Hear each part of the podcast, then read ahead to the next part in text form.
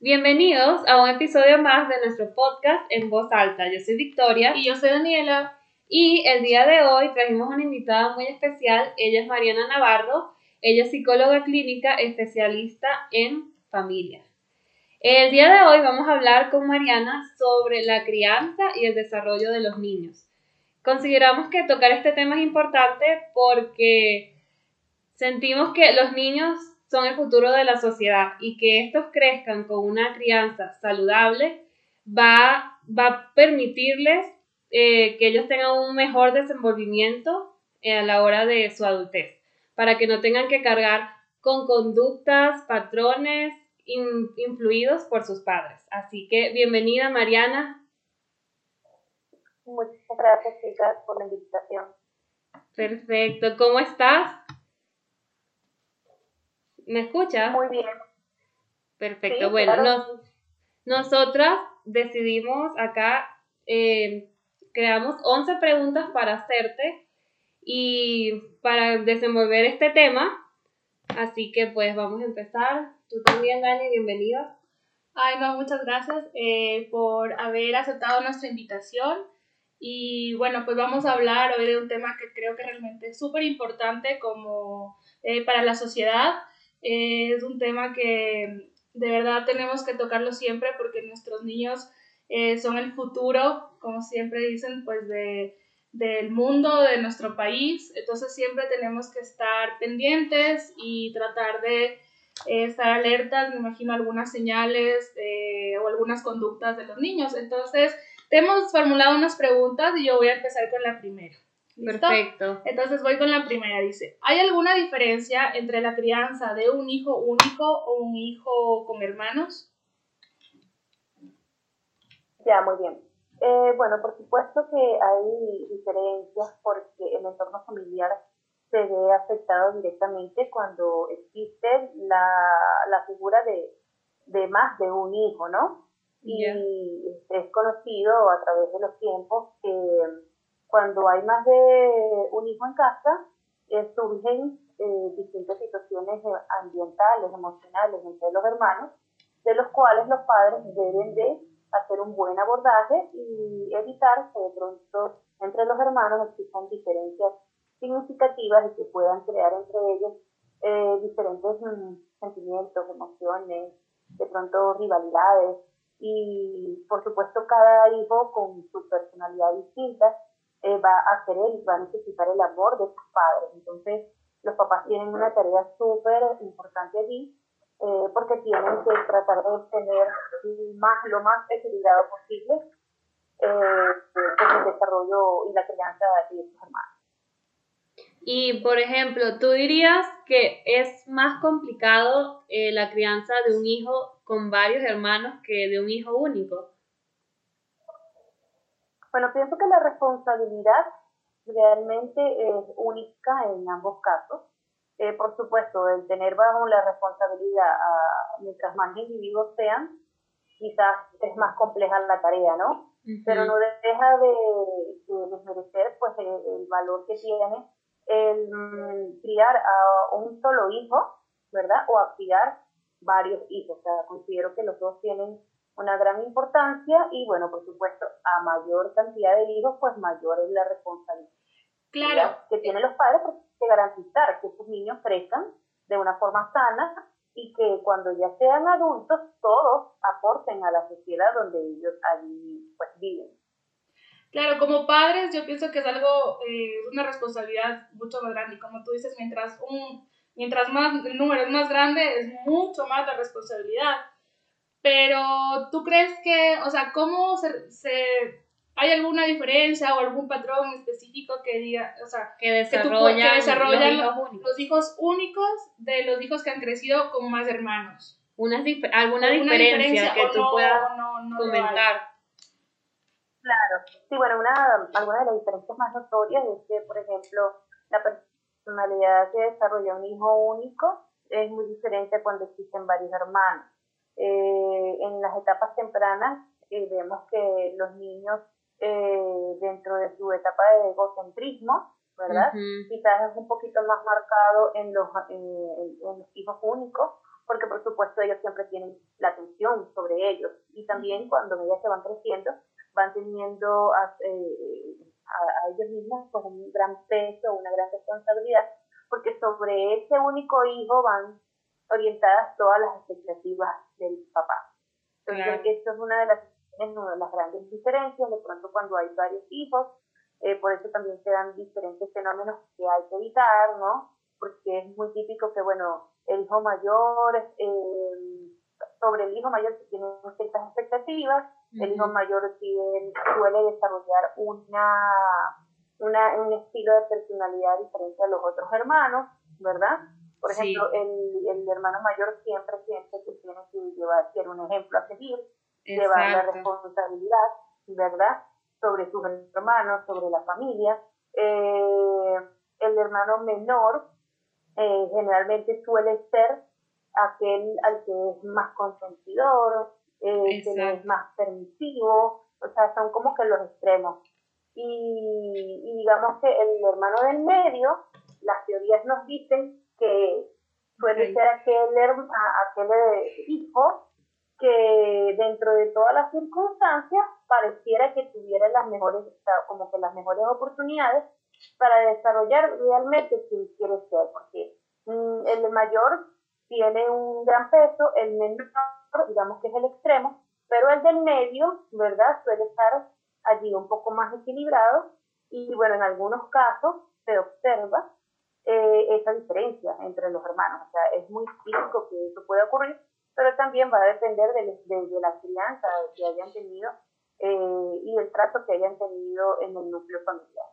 Claro, eso es cierto. Es verdad que hay una diferencia, o sea, muy notoria muchas veces con el hermano mayor, que es como que además está más pendiente de sus hermanos menores, es como que el más responsable en ese sentido. Es como un papá dos, una mamá dos. Pero incluso eh, cuando existen así familias grandes, siempre es como que, ay, sí, el hermano mayor, el más consentido. O hay esa rivalidad, pequeña rivalidad entre hermanos. Pero de verdad es que el del sándwich casi nadie le para Entonces sí existe eso, pero bueno, el amor es igual, me imagino. Claro, y esto es algo que, como dice Mariana, hay que saber tratarlo. O sea, sí, es cierto.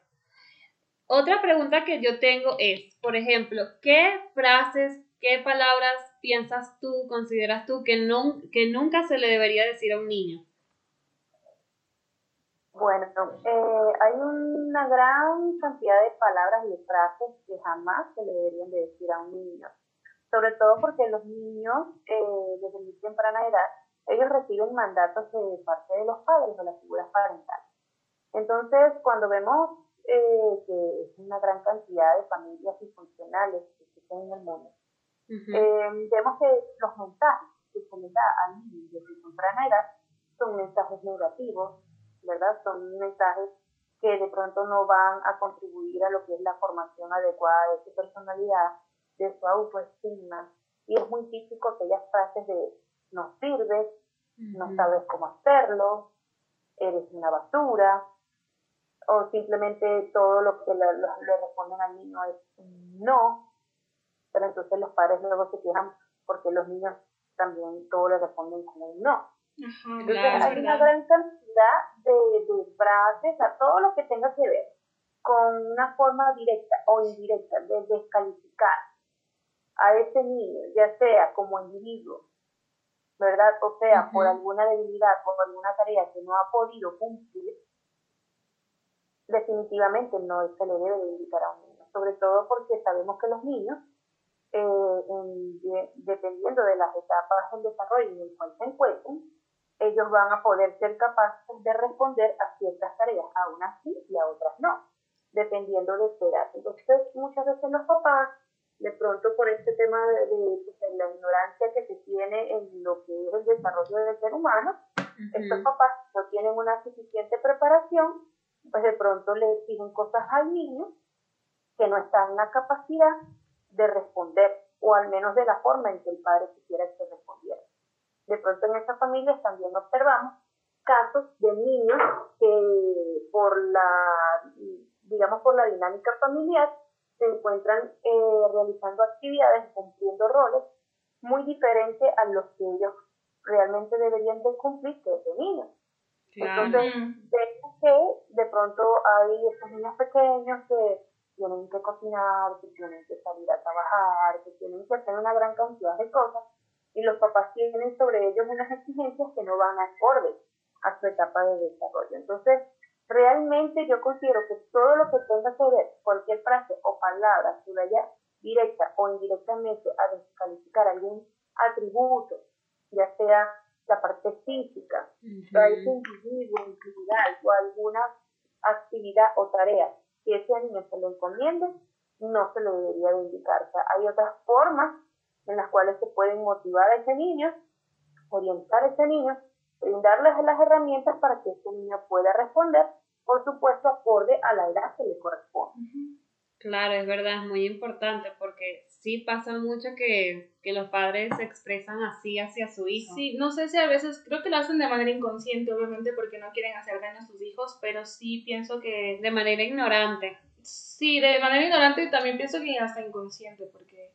Sí, no creo que lo hagan de manera así, no, pero el hecho claro, como les decía, realmente eh, es debido a la desinformación y a la, falta de preparación de los papás. Por eso es muy importante hoy en día, eh, y son muy famosas las escuelas para padres, claro. Eh, instituciones educativas, porque estas escuelas para padres son, sirven como una especie de orientación, de guía básica para orientar al papá en por lo menos en, lo más que se pueda, porque por supuesto eh, estos, digamos que este personal docente, todos estos profesionales que están en las instituciones educativas, no tiene un alcance en lo que es el hogar directamente, pero bueno, se busca de cualquier manera, bajo cualquier nivel social, pues eh, darle una preparación a los papás para que puedan brindarle pues, un desarrollo más sano a sus niños. Pero definitivamente deberíamos de orientarnos a eso, pues a, formar a los seres humanos porque todo aquel que desee o en algún momento tenga, tenga que asumir la responsabilidad de ser padre o de ser madre, debería de existir una preparación. Sabemos que eso tal cual no se da, ¿verdad? En, lo que, en, nuestra sociedad, y no creo que pase en el mundo tampoco, ni en todos los espacios, pero deberíamos desde muy pequeños de pronto incorporar como una especie de, de cátedra o de materia ¿verdad? Incluso también podría ser en, lo que es la parte de la psicología desde las tempranas edades para enseñar este tipo de cosas, este tipo de herramientas y valores para que el niño se vaya formando de manera que cuando ya llegue a la adultez ya tiene una noción, ya tiene una preparación. Si por algún motivo esta persona eh, ha sido padre a temprana edad, ya por lo menos tiene ciertas herramientas para poder abordar esa situación, o por lo menos va a estar un poco más consciente y se va a dar cuenta que si no cuenta con las herramientas debe de buscar. Exactamente. Cosa que no sucede mucho hoy en día, pero es por la desinformación y por la falta de educación de las personas. Sí, porque como dicen, o sea, ve a terapia para que tu hijo no tenga que hacerlo. Porque al final los perjudicados son los niños que cargan con todo ese peso que viene de los padres desde otros patrones de crianza que se van otra vez creando en la nueva generación hasta que obviamente hay una generación que decide cortarlo. Claro, sí, es verdad. Y bueno, tal cual, eh, realmente los padres es como una especie de, de sufrimiento que, que trasciende de generación en generación. Exacto. Entonces, realmente no se va formando una familia sana. Listo. Tengo otra pregunta. ¿Cuáles son las etapas del desarrollo de un niño? Ya, bueno, en lo que tiene que ver con las etapas del desarrollo del ser humano como tal, eh, si nosotros tomamos en cuenta, porque existen varias teorías, ¿no?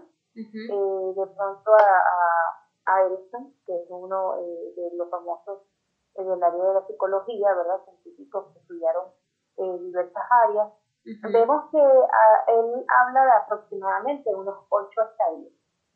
¿sí? En cada uno de los estadios él pues habla de una especie de crisis psicosocial de por las que pasa el, ser humano.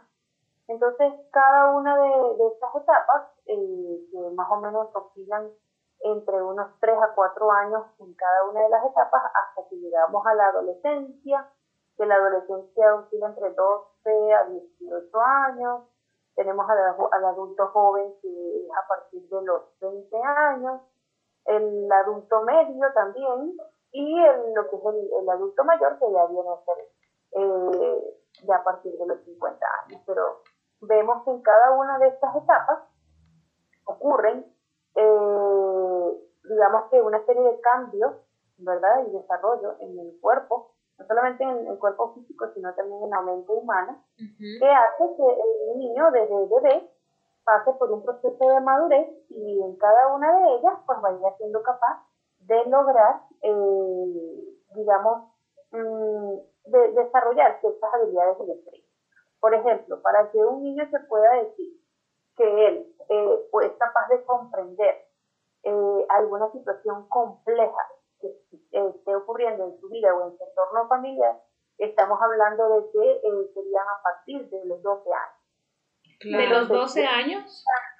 De, los 12 años hacia abajo el niño eh, va teniendo cierta capacidad para comprender, vemos niños muy inteligentes, pero eh, digamos que su visión o su, su, análisis va a ser un poco limitado. Pero, a partir de los 12 años, ¿verdad? Surgen otros procesos más complejos, se da lo que es el razonamiento abstracto, y ese niño es capaz de pronto colaborar en la resolución de problemas más complejos. Y fíjense que si nosotros lo, lo, vemos con respecto a la ley o lo comparamos a la ley, vemos que en lo que es la ley o la constitución eh, de la República de Ecuador, nos indica que un individuo a partir de los 12 años ya es responsable de su actos. ¿Sí? Entonces, esto no es simplemente porque se les han ocurrido, ¿verdad?, estos especialistas en leyes, sino que también va muy acorde a lo que sería, eh, ellos tomaron en cuenta las etapas del desarrollo de los individuos. Entonces, por eso, antes de exigirle a un niño, a un adolescente, más que todo, ¿no? Eh, a un infante, alguna tarea, pues deberían de primero tener en cuenta en qué etapas se encuentran.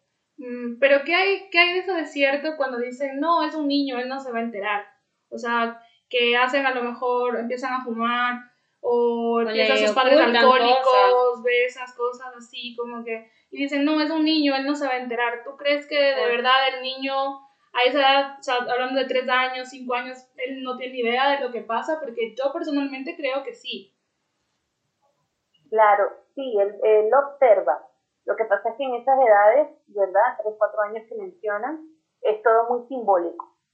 Y por eso es que allí en esas etapas eh, se dan muchísimos, digamos que traumas o, episodios críticos en los niños. Porque, por ejemplo, un niño que crezca en un núcleo familiar violento, eh, el niño eh, no va a saber si tú le, le explicas al niño que es violencia, que es pegar, ¿verdad? El niño no te lo va a explicar como un adulto, ¿verdad? Él a, su manera te lo va a dar a conocer, pero él en su, en su mente está creando nuevos esquemas y, y a estos esquemas, a todo es a través de símbolos y les, da un significado. Entonces, cuando surgen estas situaciones en edades tempranas, vemos cómo estas crisis, cómo estos traumas de la infancia se transforman en otro tipo de conductas en la adultez. Entonces el niño no se va a acordar directamente, ¿verdad? O sí lo recuerda, porque hay quienes sí lo recuerdan, pero ellos no eh, tienen bajo su control total el significado que le atribuyen a él. Claro. Entonces eh, estar muy atentos a esta situación porque definitivamente es algo que les afecta a los niños. O sea, todo lo que nosotros podamos hacer, ¿verdad? para eh, resguardar esta, e, este desarrollo sano, este crecimiento sano del niño, lo debemos de hacer. Cada situación y cada familia es completamente diferente. Entonces tendríamos que nosotros analizar en, este, en, esos casos en particular qué es lo que sería mejor para ese niño dependiendo de su situación por la que esté pasando o su realidad. Claro, exacto, es totalmente subjetivo. Y por ejemplo, hablando de estas etapas de desarrollo, ¿cómo se podría corregir o cómo se podría motivar a un niño. O sea, de qué manera se podría hacer. Ok, motivar a un niño a, específicamente a, a qué tarea o qué tipo de motivación. Mm, motivarlo en la vida, sí. O sea, podría ser, mm, o sea, como una motivación de simplemente ser. Ok, ya. Eh, bueno, hace ratito estábamos conversando acerca de las frases y las palabras que debíamos de evitar, ¿verdad? darle a un niño, darle a un niño. En todo caso, viendo la otra parte de, la perspectiva positiva, ¿verdad? Y tomando en cuenta cómo podemos hacer para motivar a un niño o mantenerlo motivado hacia lo positivo, debemos de saber que mm, hay que darle un acompañamiento, un apoyo a ese niño en cada una de sus etapas, felicitar a ese niño, ¿verdad? Permitirle a ese niño que incluso en los momentos en los que no logre una tarea y se frustre, permitir que se viva la frustración. Porque de la frustración viene la tolerancia a la frustración. Entonces, por eso es que nosotros vemos hoy en día adultos con menos paciencia, menos tolerancia, y entonces, bueno, aquí todos nos queremos agarrar a golpes y todos no nos tenemos ningún tipo de paciencia. Entonces, nosotros tenemos que contribuir a eso, eh, darle los espacios al niño para que vaya experimentando sus emociones, para que las viva, orientar a ese niño para que aprenda a identificar cuáles son sus emociones y siempre orientarlo en positivo, siempre reportarlo eh, con expresiones eh, de elogio, ¿verdad? digamos con ciertas recompensas y generalmente se recomienda que no sean recompensas físicas, ¿verdad? Para que el niño no se acostumbre, ¿verdad? A que cada vez que, haga, algo, bueno, eh, tiene que recibir algo a cambio, ¿no? Entonces sea algo un poco más, eh, más cognitivo, ¿verdad? Y ese niño tenga un mejor enriquecimiento. Pero si vemos que esto a nuestros niños, eh, ya sean los papás, eh, los docentes, los familiares, o sea, que un niño tiene la oportunidad de rodearse y desenvolverse en un ambiente sano, vamos a ver cómo estos adultos manejan muy bien estos temas y siempre eh, van a orientar al niño a, a lograr pues eh, o a superar cualquier adversidad o situación que ellos tengan. Si un niño de pronto no puede hacer una tarea, ¿verdad? se le dificulta, el niño llora, en vez de decirle lo has hecho muy mal, es un eres un desastre, que es lo que no se debería de decir, nosotros le podríamos decir que no se preocupe, la próxima vez lo podrá hacer mejor, o que se tome un espacio de tiempo, que descanse y lo vuelva a hacer, pero que siempre va a ser capaz de poder lograr el objetivo. Y si en ese momento no lo logra a la perfección, tiene la oportunidad de practicar lo suficiente hasta alcanzar, ¿verdad? Eso que este niño quiere. Entonces allí le vamos eh, enseñando otro tipo de valores como es la perseverancia, lo que es la persistencia.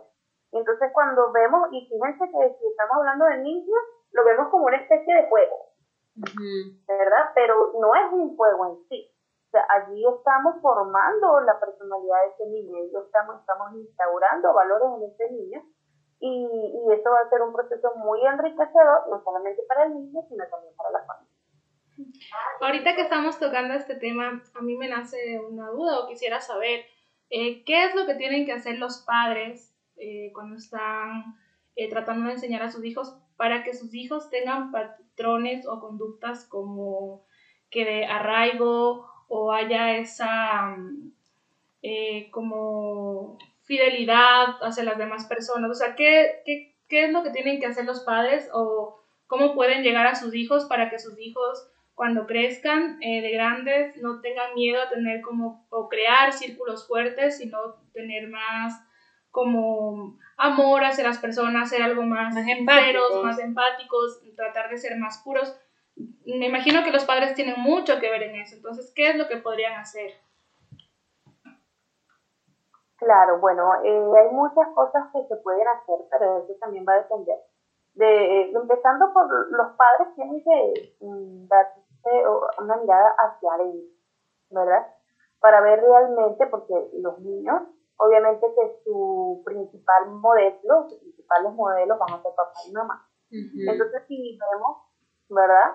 Que papá y mamá son empáticos, eh, se preocupan mucho por el prójimo, establecen relaciones interpersonales positivas, manejan muy bien sus emociones, y ese niño se le han brindado las herramientas para que también desarrolle, ¿verdad?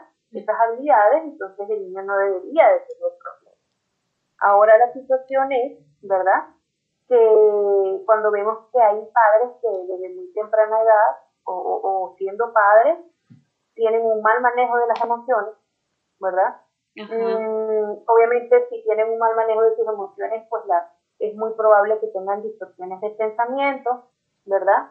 Ellos van a ver las situaciones desde un punto de vista muy diferente y hay quienes se les dificulta ponerse en el lugar del otro. Entonces, si el principal modelo de ese niño no es capaz de, de tener esas conductas, entonces es más complejo que ese niño las pueda desarrollar.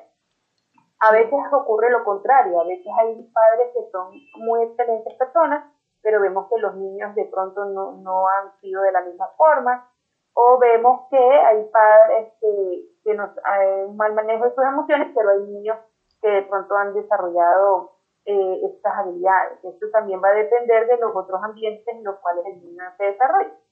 Claro, también. el hogar, pero, pero el hogar siempre va a tener eh, como que un peso más que el resto de los, de los lugares donde el niño se desenvuelve. Y también a veces hay otras personas que de pronto eh, tienen una representación muy importante en el niño, a veces es un tío, a veces un padrino, a veces una madrina, a veces una hermana, a veces una tía, que de pronto eh, el niño lo ve como, como algo muy grande, como algo muy significativo, y esa persona, a pesar de no ser su papá o su mamá directamente, sirve como un modelo positivo para copiar conductas positivas y de manejo de emociones. Claro, exacto, sí, es cierto, sí hay otros.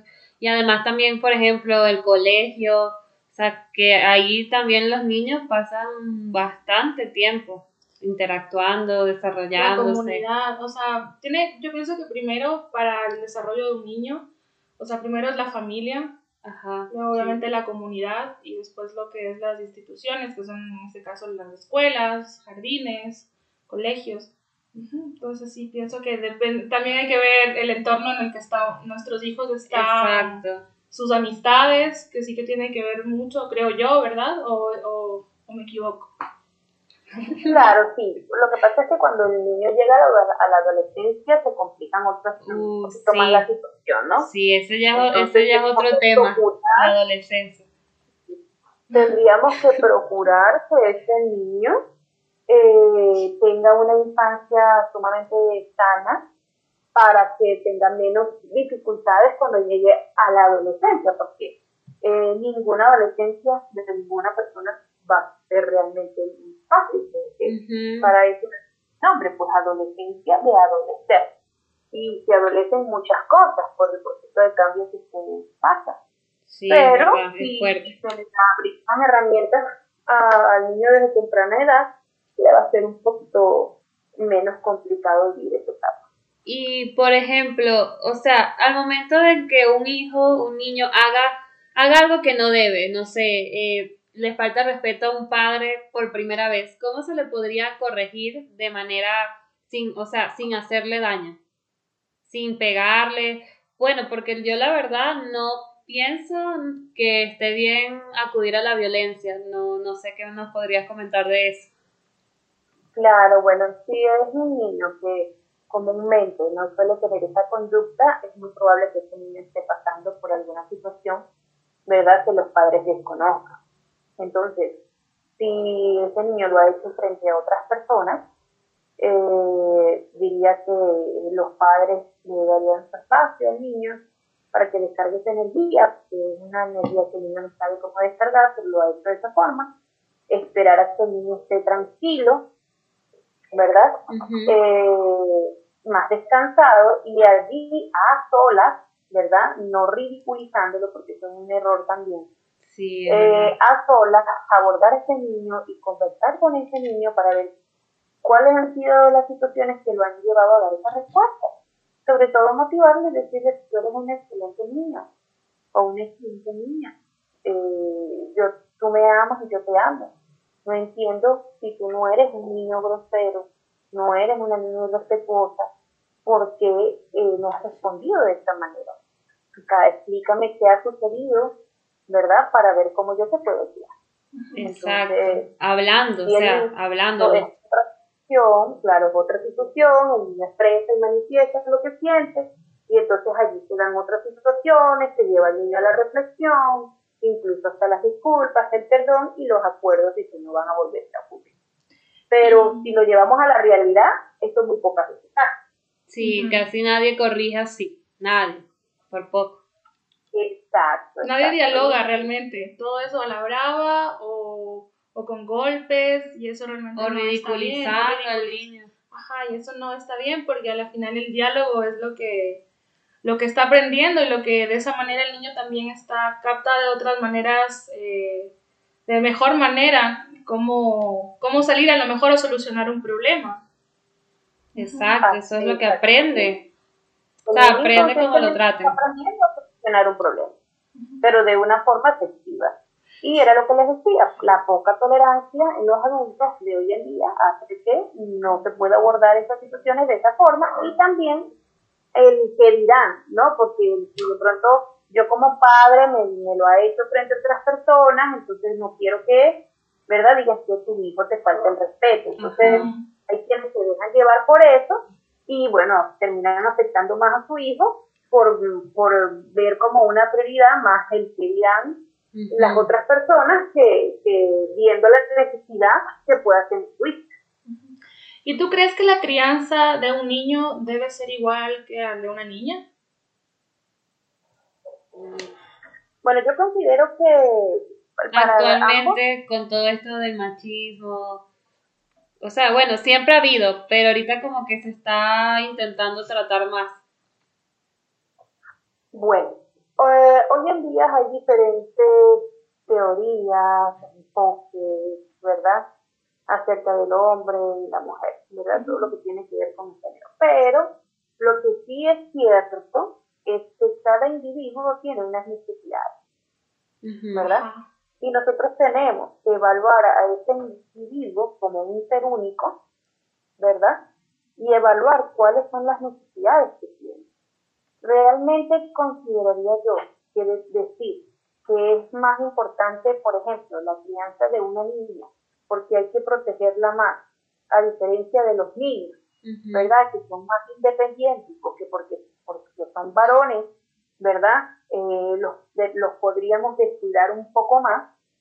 Para mí, esto sería una total mentira. Exacto. Tanto, es, tanto es importante la crianza de un niño como de una niña, o sea, ambos tienen un rol muy importante que cumplir en la sociedad y cada uno, aparte de sus características individuales, digamos que eh, físicas, ¿verdad? Sus características físicas, hay unas necesidades emocionales que no dependen necesariamente del sexo.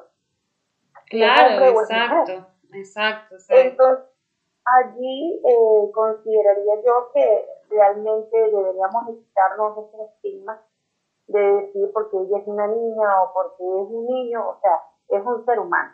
Y ese ser humano necesita atención.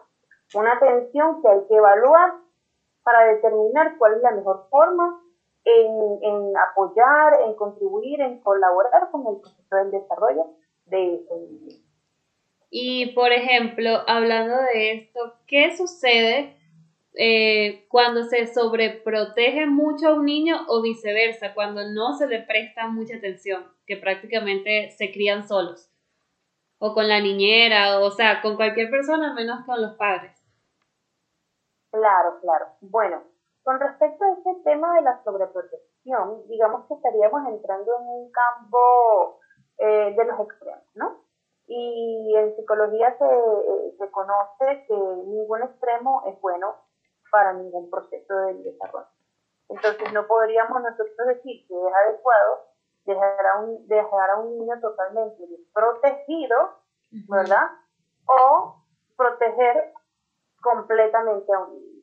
Porque entonces, en ambos casos, estamos restándole oportunidades, ¿verdad? A ese niño y estamos afectando lo que son sus mecanismos de funcionamiento a largo plazo. Porque, por ejemplo, vemos que los niños que son eh, totalmente, que son muy independientes, ¿verdad? O que han estado en una situación de desprotección, vemos que hay situaciones emocionales, hay, hay necesidades afectivas que a esa persona le cuesta mucho cubrir, ¿verdad? A lo largo de su vida, porque han crecido con esa sensación de abandono durante toda su vida. Claro. Entonces hay unas carencias, ¿verdad? Que puede ser muy exitoso, podrá ser el jugador más famoso del mundo, pero, o la actriz más famosa del mundo, pero hay una situación emocional que no se ha logrado compensar por ese estilo de vida, por, por el estilo de vida, de pronto por, por la vida que le tocó vivir. Ahora, si nos vamos al otro polo, de los sobreprotectores, entonces ahí vemos que son personas que se van criando con un estilo de personalidad donde la autoestima es sumamente baja, donde son sumamente inseguras, donde son muy temerosos, donde no asumen riesgos, o sea, una serie de situaciones, ¿verdad?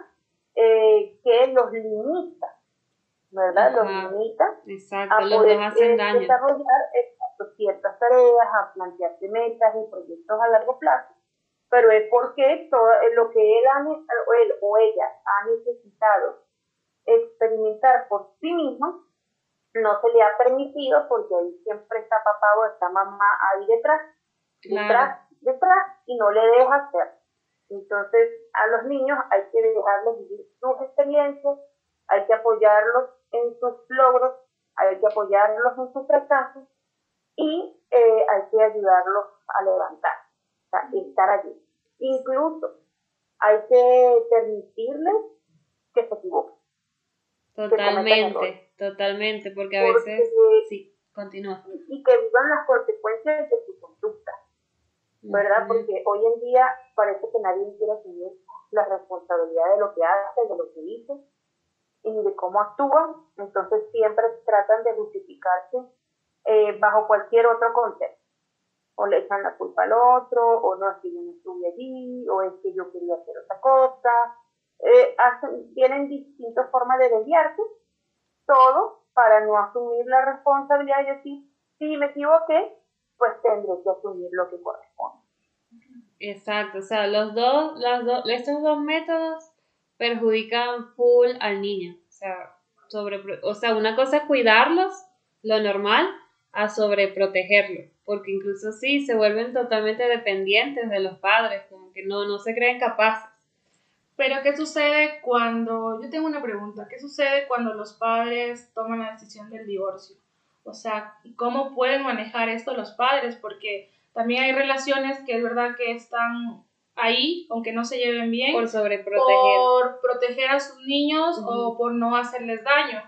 Pero, porque a veces dicen, no, nos tenemos que divorciar, pero no, los niños están muy chiquitos ahora, les vamos a partir el corazón llega la adolescencia de los niños, no, es que ahora no nos podemos divorciar, eh, pero están en la adolescencia, va a ser peor, y bueno, entre ellos no se llevan bien, el niño crece viendo que, que sus padres todo el tiempo están peleando y todo. ¿Tú qué, o sea, ¿tú qué recomiendas? En este caso, ¿cómo, ¿cómo se puede manejar el divorcio si ya están divorciados? Y en, el caso de que, y en el caso de que esas personas aún no se han divorciado, pero quieren hacerlo, ¿A qué edad recomiendas que sería indicado hacer esto o cómo sería el procedimiento que deberían tomar esos padres para no afectar tanto en el desarrollo de, de, ese niño? Ya, bueno, con respecto al tema de las separaciones o la desintegración familiar, eh, eso va a depender mucho de, de la participación que se le haya dado a ese niño en el entorno familiar de la claridad con la que se manejen las cosas. Yo he tenido en consulta a lo largo de mis años de ejercicio en niños que a través de las pruebas psicológicas eh, se puede observar, no pareciera que ese niño estuviera en una situación de separación. ¿Por qué? Mm. Porque ese niño es capaz de identificar a todos los miembros de su familia, para él todos son cercanos y tiene una buena relación con todos. Pero eso va a depender del núcleo familiar, de los valores, de los sistemas de funcionamiento que hayan tenido en la familia y de cómo los padres hayan abordado la, situación, ¿verdad? Para explicarle a ese niño las razones por las cuales papá y mamá ya no están juntos, pero que a pesar de que papá y mamá no están juntos, no quiere decir que eh, ellos, alguno de ellos no los va a querer, no los va a amar o ya no van a estar con ellos. Claro, Eso porque, claro, porque ese puede ser el miedo del niño, o sea, no ver más a los padres o algo así. Claro, darles esa tranquilidad. Obviamente eso siempre va a generar una situación de estrés, de tensión en la familia, en los integrantes y sobre todo hay que orientar al niño a que nunca o jamás piense que ha sido por su culpa. Porque es muy típico que los niños desde pequeños piensan que ha sido por su culpa, porque se portaron mal, porque sacaron malas calificaciones, porque por cualquier razón ellos piensan que es por su culpa, pero a veces los mismos conflictos entre los padres eh, hacen que el niño eh, se, eh, pues se desarrolle aún más de forma negativa esta crisis. ¿Por qué? Porque entonces papá le habla mal al niño de la mamá, la mamá le habla mal al de su papá, y entonces realmente eh, toda esa, esa situación es producto de la inmadurez y la forma inadecuada que han decidido los padres llevar un proceso. Pero también vemos que entonces pareciera que, bueno, ustedes me preguntan, ¿cuál es el, digamos, el momento Exacto, el adecuado, adecuado y no, no existe un momento perfecto. ¿verdad? Claro, cada, familia, cada situación familiar ocurre en diferentes formas. Es la, eh, es la manera en cómo se aborde la situación y tampoco es adecuado, pues vemos estas, estas parejas o estas familias, las malas familias, no las parejas, ¿verdad? La, ya sea la mujer o el hombre, o muy típico la mujer, que dice yo no lo he dejado a él por yo no me he separado por Cuando es peor. desde pequeños hasta que ya ya son adultos, se casan y hacen su, su propia familia, pero siguen con ese mismo discurso de que no dejaron a su pareja o siguen en ese estilo de vida que aborrecen por los hijos. Entonces es una forma, igual como les decía, de evadir la responsabilidad, ¿verdad? Y asumir que realmente esta, esta relación de pareja que estás teniendo no, eh, no te estás sintiendo bien con, con esa pareja que estás aceptando cosas, que estás eh, de pronto viviendo un estilo de vida de pareja con la que realmente no te sientes satisfecho. Y eso aprenden, o sea, ver como que las, las relaciones son así, inestables, peleas. Y realmente pienso, de, o sea, desde mi punto de vista, pienso que es preferible que si es que tú ya con tu pareja no te llevas bien, se están gritando todos los días, no se soportan. Es mejor que antes de que los niños vean eso y crean que eso es normal, eh, es preferible coger, desde mi punto de vista, coger y hablar bien, obviamente. Muy acertado tu punto de vista. Muy de una manera más madura y llegar a un acuerdo para no hacer sentir mal a los niños, pero prefiero mil veces eso a que los niños crezcan viendo o crezcan pensando que es normal que una relación sea así, sin amor. Claro, por supuesto. Y dependiendo de la edad del niño, se explica la situación en la que él lo pueda comprender. Siempre hay formas, siempre hay maneras de explicarle a los niños Claro, y si no se puede solo, siempre pueden acudir a profesionales. Exacto. Es la recomendación siempre, antes de, hacer una separación de a un profesional que les pueda orientar. Y, y bueno, pues eh, vayan en un proceso un poco más seguro porque yo considero que eh, la familia siempre debería estar en primer lugar. Y deberíamos dar lo mejor de nosotros para que pueda funcionar, porque esa relación, ese núcleo familiar, a pesar de nuestras otras necesidades. Pero si vemos que no es posible por distintas razones, pues bueno, sincerarnos y hacer un proceso lo más, mm, digamos, lo menos perjudicial para nuestros niños. Perfecto. Bueno, para finalizar, tenemos una última pregunta. Eh, por ejemplo, ¿cómo podríamos darnos cuenta que nuestro hijo es bueno en algo o tiene talento en algo o le gusta hacer algo? ¿Cómo podríamos saberlo?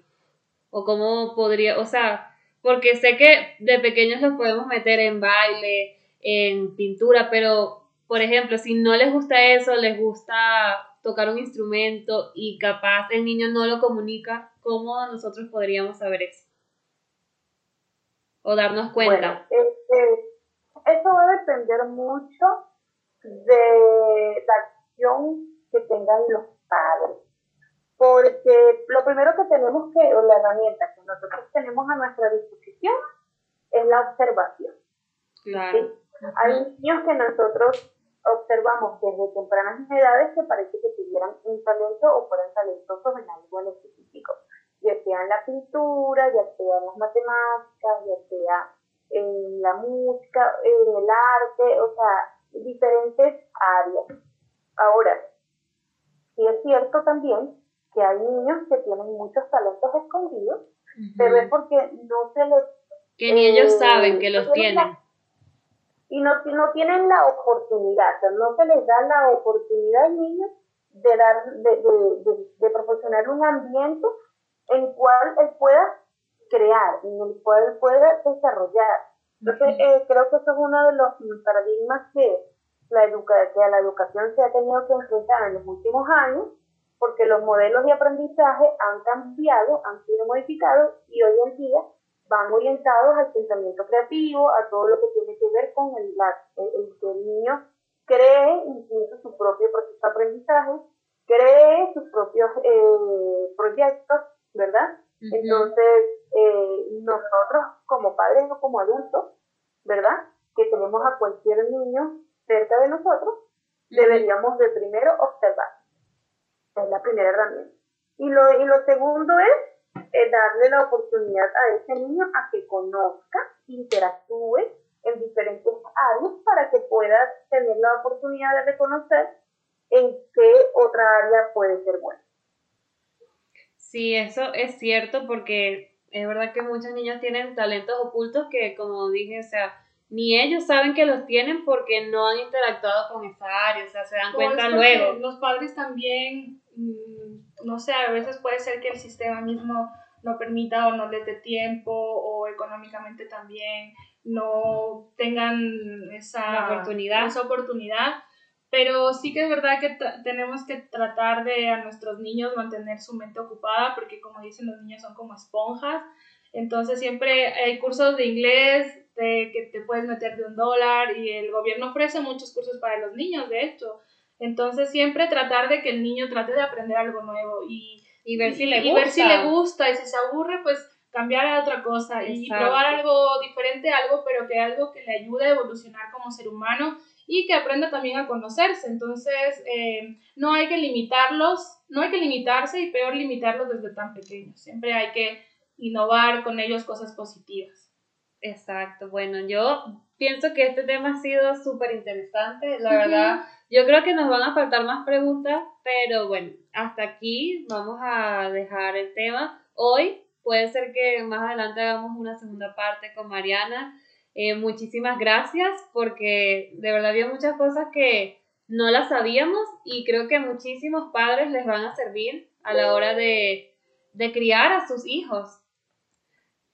O sea, muchísimas gracias Mariana por venir. Mariana por venir a nuestro episodio de Voz Alta. Poder acompañarlas en esta, pues en esta mm. entrevista. Bueno, yo eh, muy contenta de, de poder eh, conversar pues diferentes temas para ayudar a la comunidad en la que nosotros vivimos eh, con información muy importante y que bueno esto todo lo que tenga un impacto positivo en nuestros niños y en los seres humanos pues para mí va a ser muy valioso. Ay, muchas gracias. Muchas gracias por enseñarnos y porque el día de hoy la verdad hemos, yo he estado más como oyente y he estado aprendiendo que eso es algo muy bonito Muchas gracias por instruirnos de esta, de esta manera, porque la verdad yo no sabía de este tema muy bien. Eh, es muy bonito que las personas que nos están escuchando eh, sepan cómo tratar a los niños, a sus hijos, a, a los niños en general que nos rodean, porque de ellos dependen muchas cosas en el futuro. Entonces, muchas gracias por brindarnos tu, tu sabiduría.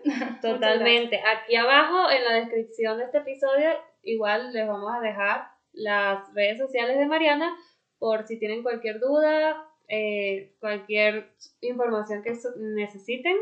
Aquí está ella con los brazos abiertos. Muchísimas gracias, Mariana. Y pues esto sería todo del episodio de hoy. Ya nos vemos en el próximo. Chao.